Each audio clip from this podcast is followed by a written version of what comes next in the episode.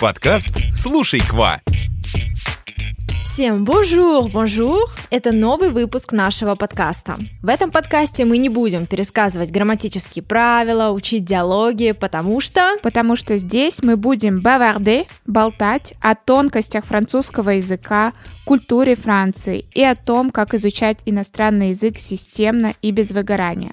Меня зовут Кристина, я преподаватель французского языка. А меня зовут Лера, я тоже преподаю французский, а еще мы вместе основали онлайн-школу Эколь Кваква. Тема нового выпуска, я знаю, что такое, мне кажется, необычное название, решила выбрать за кулисье преподавания. И выбрала я эту тему, чтобы показать, что такое быть ответственным преподавателем, посмотреть да, на преподавание с другой стороны. Под ответственным преподавателем можно сразу привести синоним быть преподавателем онлайн-школы Эколь Кваква. О, да, ты так точно подметила. А, дело в том, что, в принципе, да, хочу это прокомментировать. У нас а, довольно строгий отбор преподавателей, потому что нам обязательно нужно, а, чтобы у преподавателя был опыт работы в онлайне. Также мы всегда интересуемся по каким методикам работал преподаватель, его уровень языка. Мы всегда говорим с ним на французском языке, чтобы посмотреть, какое у него, послушать, да, какое у него произношение. Ну и, конечно же, возможно, если есть какие-то дипломы французского, то тоже было тоже хорошо. Да, кстати, вот мы ведем подкаст вдвоем, но у нас еще есть Наташа, тоже основательница нашей школы. Она живет во Франции, и именно она занимается отбором преподавателей. По ее словам, из 10 преподавателей мы э, берем одного. О, слушай, точно, я помню, как она говорила, рассказывала на одном из наших, из наших собраний, что вот провела много собеседований, тот не подходит, этот не подходит, этот не подходит, потому что все-таки критерии отбора, они очень жесткие, строгие, и с одной стороны это хорошо, и это политика нашей школы в целом, и здесь я бы, наверное, хотела бы перейти к обсуждению опыта. Да, при том опыт это не просто цифра, да, какое-то количество лет, это гораздо глубже. Угу, да, согласна здесь, потому что опыт это скорее то, как преподаватель ведет урок и его уровень языка, и мы совершенно не определяем опыт какими-то цифрами, да, что там кто-то проработал 20 лет, потому что э, представим такую ситуацию, э, наша Наташа слушает, да, проводит собеседование, там преподаватель говорит, вот у меня 20 лет опыта, а в итоге мы можем нанять преподавателя, который имеет опыт в два года. И здесь речь не о цифрах, а о том, что первый преподаватель может а, в противовес этому 20-летнему, да, вроде бы такая цифра, вот этому стажу, говорить с акцентом, да, je, je parle français, и что-то mm-hmm. вроде этого, с ошибками. Очень много преподавателей, которые, а, ну, я бы сказала, что это, ну, такой слабый уровень B2, они такие, пожалуйста, можно преподавать, ну, как бы я не против, занимайтесь, но, но не у нас нас. Да еще в целом, знаешь, бывают говорят, э, по какому учебнику вы занимаетесь, а там оказывается все максимально. Да, да, я думаю, мы сегодня, да, с ней э, о ней поговорим. Ну, в общем, вот такие нудные какие-то непонятные уроки, бессистемно, э, возможно, произношение плохое. Да, и стоит еще учитывать, что сейчас э, тенденции в обучении, конечно, очень сильно поменялись и довольно быстро, и меняются, так скажем, буквально каждый день, поэтому вести уроки по каким-то старым учебникам и вот ни, ни влево, ни вправо, то есть только учебник, мне кажется, это уже даже запрещено в мире преподавания, это какое-то табу, потому что там э, и тексты устаревшие, и упражнения вот эти скучные, которые, ну, ни к чему не приводили, потому что по этим учебникам многие занимались, и, э, соответственно, результат таков, что после многих лет обучения человек так не говорит. То есть уроки должны быть интересными в удовольствие. Причем а, фишка-то в том, что когда я начинала свою частную практику преподавать, а, мне казалось, ну вот я после университета, там у нас была Попова Казакова, и я думала, что, о, типа такой учебник, ну да, конечно, я согласна, что он мне дал очень прочный фундамент французского языка, там произношение, там были отработаны вообще максимально все правила. Я пополнила свой словарный запас, но, в принципе, я должна признаться, что я была задротом в универе, и я учила вот просто все все, что только можно было в этом учебнике. Вот она, откуда эта база у меня взялась. Да, ну плюс э, ты же преподаватель, ты должна была получить эту базу, да, и, так скажем, отточить все свои навыки, довести их до идеала, а ученику это не нужно. То есть э, многие приходят изучать язык, и у них запрос именно, ну, чтобы это было в удовольствие. Угу. Да-да-да, вот опять же, да, возвращаемся к этим тенденциям. И, в общем, эм, тогда я начинала именно с этого учебника, и я думала, что э, все остальные ученики, ну вот мои э, другие люди, которые изучают французский язык, они тоже должны сделать, вот отточить это знание французского языка. Но позднее я сделала для себя вывод, отказалась от этих, от всех а, методик и стала делать, учиться делать уроки интересными, динамичными и увлекательными.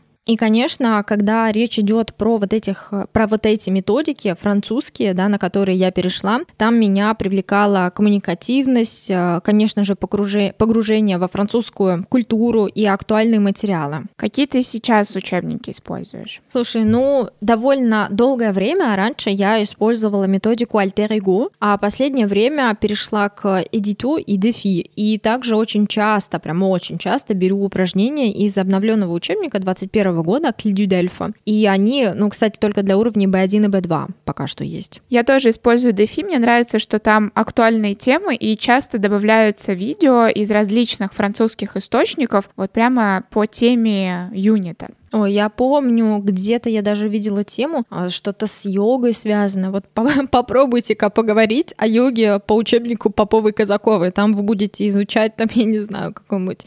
Ну, я утрирую из серии «Красная армия». Ну, то есть вообще какие-то непонятные тексты, которые не связаны с какой-то новой реальностью, в которых вы не найдете ничего про работу в онлайне, а эта тема вот очень встречающаяся на экзаменах Дельф и вообще. То есть я прям очень скептически в последнее время к ним отношусь. И, в общем, хочу сделать такой вывод, что опыт — это не то, сколько лет работает преподаватель всего, опыт — это то, а, какое обучение системное он может построить и как он может а, создать такие слова слаженные по структуре увлекающие уроки, которые при этом будут подходить под запросы ученика. Да, и это и требуется да, у нас в школе от потенциальных преподавателей. И есть у нас э, такой печальный опыт, потому что мы расставались с некоторыми преподавателями, потому что мы видели и понимали, что вроде бы все увлекательно, да, то есть и ученики говорят, что, ну да, интересно, а потом ну, не видна никакая структура, то есть к чему это было, постоянные, да, какие-то преподаватель ушел, да, в одну сторону его повело, в другую, то есть не было а, системы, а отсутствие системы — это малые результаты. У нас все преподаватели заточены на системность в обучении, и это один из главных принципов а, нашей школы в целом, и на курсах, и на индивидуальных занятиях. О, знаешь, что вспомнила? По поводу того, как однажды ты взяла уроки с носителем, вот первый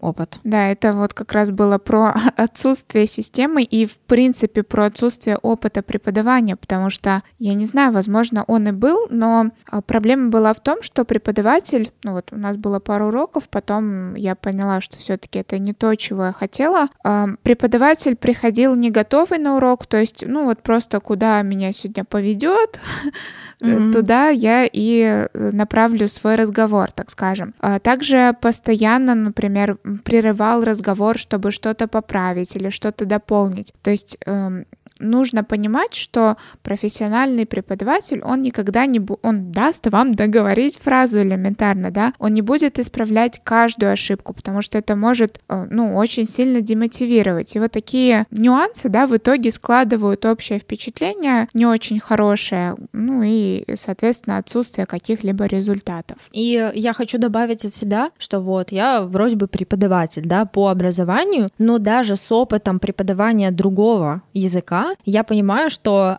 да, объявить, что вот я преподаватель русского, и, ну да, я носитель, окей, но, например, я не знаю, как объяснить очень многие моменты. Я не знаю, почему мы так говорим э, то или иное выражение. Вот, и, да, сказать, что, о, давайте, пожалуйста, заниматься русским языком, даже если мы будем говорить о разговорных уроках, то ладно, да, то есть я могла бы выбрать какие-то темы, и э, в зависимости, да, от моего опыта, который есть, есть в составлении уроков французского языка, да, вот в этих разговорных, может быть, у меня и получилось, но вот так вот хвататься, вот нет, нет, вот абсолютно нет. И теперь давайте перейдем к проблемам, с которыми сталкивается преподаватель, и о которых вы, возможно, и не подозревали никогда. Поэтому я хочу в этом выпуске раскрыть карты. Итак, проблема первая Проблема первая, которая, ну, очень, ну, очень часто встречается, это невыполнение домашних заданий. Да, у меня были такие ученики, которые не выполняли домашние задания, и в целом я должна сказать, что в начале своего преподавательского пути я довольно строго к этому относилась. Меня это задевало, обижало, потому что, ну, как бы я хочу для вас э, самого лучшего, и без выполнения домашних заданий я прекрасно понимаю, что прогресс, он э, стопорится. Сейчас я немного изменила свое отношение к этому, потому что, ну, есть разные люди и разные цели, и разные, ну, в общем-то, подходы к изучению языка. То есть э,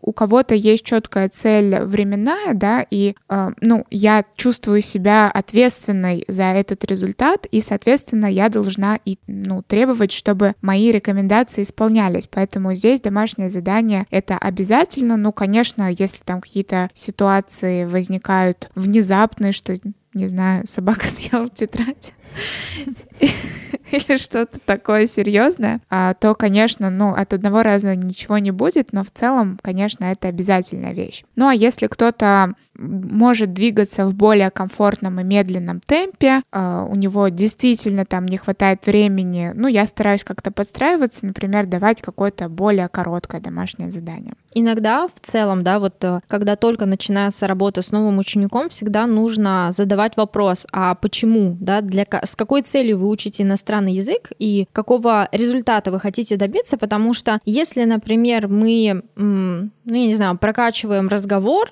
и занимаемся пару раз в неделю, то я думаю, в принципе, это нормально быть без домашнего задания. Но если, например, ученик говорит, что мне надо знать, сдать ЕГЭ или какой-то там экзамен DELF, и он не выполняет задание, ну и, в общем, у меня были такие случаи, когда я начинаю урок, вот он непосредственно идет, и я задавала, например, неделю назад подготовить production орала. Это упражнение на говорение для экзамена DELF. И мне ученик говорит, что «а я не подготовил». А дело-то в том, что когда я делаю план, я всегда закладываю какое-то определенное время на то или иное задание. А продукцион орала — это, ну вот как минимум минут 20. Mm-hmm. А занятие у нас длится час. Конечно, конечно, вот с опытом я уже могу просто переключиться и ну вот максимально быстро найти что-то еще, что-то отработать. О, там что-то надо повторить, о, надо закрыть, вот повторить грамматическую тему. Но когда я раньше, да, вот с этим сталкивалась, для меня это было... Ну, стресс. А, да, да, то есть я даже думаю, так, стоп. А что, что делать а 20 что, минут? А что делать, да, 20 минут у меня вообще-то пропадает что я должна сделать во время урока. То есть на меня это очень прям давило, да, когда я была таким вот молодым преподавателем. Кстати, есть еще такая уловка, недавно я ее придумала, когда а, начинаешь заниматься с новым учеником, а, прямо нужно задать вопрос в лоб. Будете ли вы выполнять домашние задания? И все такие, ну, конечно, да. Ну и потом припоминаешь им это. Это, это что из серии какие-то манипуляции? Наверное. Итак, переходим с вами к проблеме номер два. И это я бы назвала завышенные ожидания ученика, который приходит с запросом «научите меня», и не собирается ничего делать. То есть э, как будто он ищет какие-то оправдания, что преподаватель должен и урок построить, и как будто домашнее задание сделать, и там все максимально объяснить. Но по идее, когда ученик начинает заниматься иностранным языком, то есть э, ну, можно что-то в интернете посмотреть отдельно, да, вот независимо даже от домашних заданий, в принципе, приложить какие-либо усилия. И, например, э, такое тоже бывает, ой, я ничего не запоминаю, я не запоминаю никакие слова. И следующий вопрос, а как вы их учили? А ученик, ну, искали ли вы ассоциации? А ученик говорит, а, нет. Да, то есть, а как, а как э, ученик собирался запомнить с урока, если на уроке, ну, может, ну, окей, ну, может быть, пять раз повторяется это слово? Да, я бы даже назвала это не завышенные ожидания, а ну, в, какой, в какой-то степени перекладывание ответственности. То есть э, ученик ожидает, что преподаватель возьмет и за него выучит язык. Но на самом деле э, успех в изучении наполовину зависит, конечно же, от грамотного подхода преподавателя, но мне кажется, это само собой разумеющееся, да, то есть мы берем ситуацию, когда, ну, преподаватель, э, в принципе, делает все от него зависящее. Но вторая половина успеха — это, конечно же, осознанность ученика. При, и когда я говорила вот при этом, что это какие-то завышенные ожидания ученика, как будто ученик думает, что преподаватель — это волшебник, и он сейчас там наколдует что-то, да, и покажет, э, и заложит, да, всю информацию в голову. Переходим к третьей проблеме, и она касается учеников-перфекционистов, которые просто гонят лошадей, и на начальном уровне они хотят буквально проникнуться всеми деталями и знать правила от и до. Да, но это явный перфекционизм, то есть желание разобраться сразу во всем. Да, и я очень понимаю таких учеников, потому что сама от этого страдаю, хочется сразу все понять, разложить все это у себя в голове по полочкам. Давай рассмотрим на каком-нибудь каком-нибудь примере ситуацию. Давай возьмем ну, не произношение, а, например, грамматическая тема сюбжунктив. Она же очень, так скажем, она очень, это, это что-то невероятное. И эту тему сюбжунктив э, проходит э, потихоньку вплоть, э, ну, вот от уровня А2 до уровня Б2. И каждый раз там появляются какие-то исключения, особенности, формы глаголов, сюбжунктив пассе и так далее. И в целом, чтобы разобрать это правило от и до, ну, я не знаю, на вскидку я бы сказала, что нам нужно э, часа 3-4, а также нам нам нужно формировать наши автоматизмы, да, выполнить много упражнений еще столько же времени, а потом это вывести все в речь. И в итоге получается, ну, я не знаю, например, 15 часов, и преподаватель не находится с учеником постоянно на связи, да, по несколько часов в день, там, два раза в неделю. И такой назревает вопрос. Ученики на уровне А2, а вы действительно готовы посвятить субжунктиву такое огромное количество времени, вот месяц или пол полтора, только говорить о субжунктив. Я думаю, что никто не готов, и кроме того, мне кажется, это в принципе нереально, потому что язык — это что-то такое, ну, я не знаю, это как прогресс в спорте, да, ты не можешь сразу совершить большой скачок, это все постепенно наслаивается э, на другие правила, потому что, чтобы понять хорошо и не просто понять, а употреблять субжунктив, нужно еще другие какие-то смежные темы, да, поэтому не зря все выстраивается в учебниках, ну, постепенно от простого к сложному, а не сразу э, все правила, ну, с начала до конца. Да, поэтому нужно осознавать и понимать, что а, преподаватель, он а, не может, физически он-то может, но это нелогично давать сразу все абсолютно правило, да, потому что давать какие-то исключения на уровне А2 про субжунктив, ну, это нерезонно. Вот такие три проблемы мы разобрали в сегодняшнем выпуске. Теперь вы знаете, что прячется в работе преподавателя. И, конечно же, хочется воспользоваться возможностью прорекламировать обучение в нашей школе. У нас есть много разных преподавателей, которые живут и в России, и во Франции. И вы можете записаться на пробный урок, который стоит всего лишь 500 рублей, и посмотреть, как мы на самом деле работаем. Я думаю, мы оставим ссылку на запись на индивидуальные занятия в описании к этому выпуску, поэтому обязательно переходите, смотрите видео преподавателей и оставляйте заявку. На этом наш выпуск подходит к концу. Спасибо, что были с нами. Ставьте нам звездочки в iTunes и подписывайтесь на нас в Яндекс Музыке, а также оставайтесь на связи на других площадках. Услышимся в следующем выпуске. Всем au revoir! Quoi Quoi